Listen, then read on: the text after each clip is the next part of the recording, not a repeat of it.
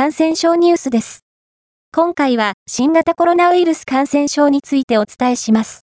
4月13日に開催された新型コロナ対策の専門家会議では、東京都や大阪府などの大都市圏だけではなく、北海道、新潟県や沖縄県といった地方都市で、すべての年代において新規感染者数が増えていると報告されています。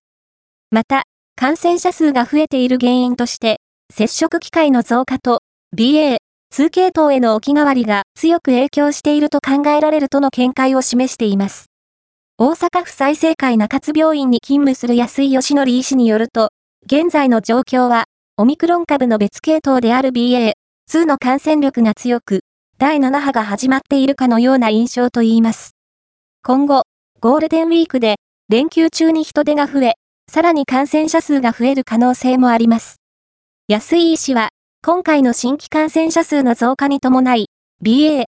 の時に流行していない地域で、BA.2 に置き換わりが進み、流行し始めているケースが出てきているといいます。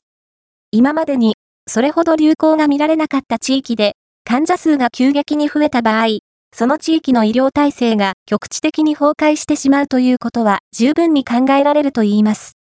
医療崩壊が起きてしまうと、入院が必要な人が入院できないといったことも出てきます。特に、高齢者の多い地域は注意が必要です。重症化の予防として、まだワクチンを接種できていない方も含め、早めのワクチン接種をお勧めします。ワクチン接種に加えて、基本的な感染対策は有効とされています。今一度、自分も周りも感染しているかもしれないという意識を持って、基本的な感染対策を続けていきましょう。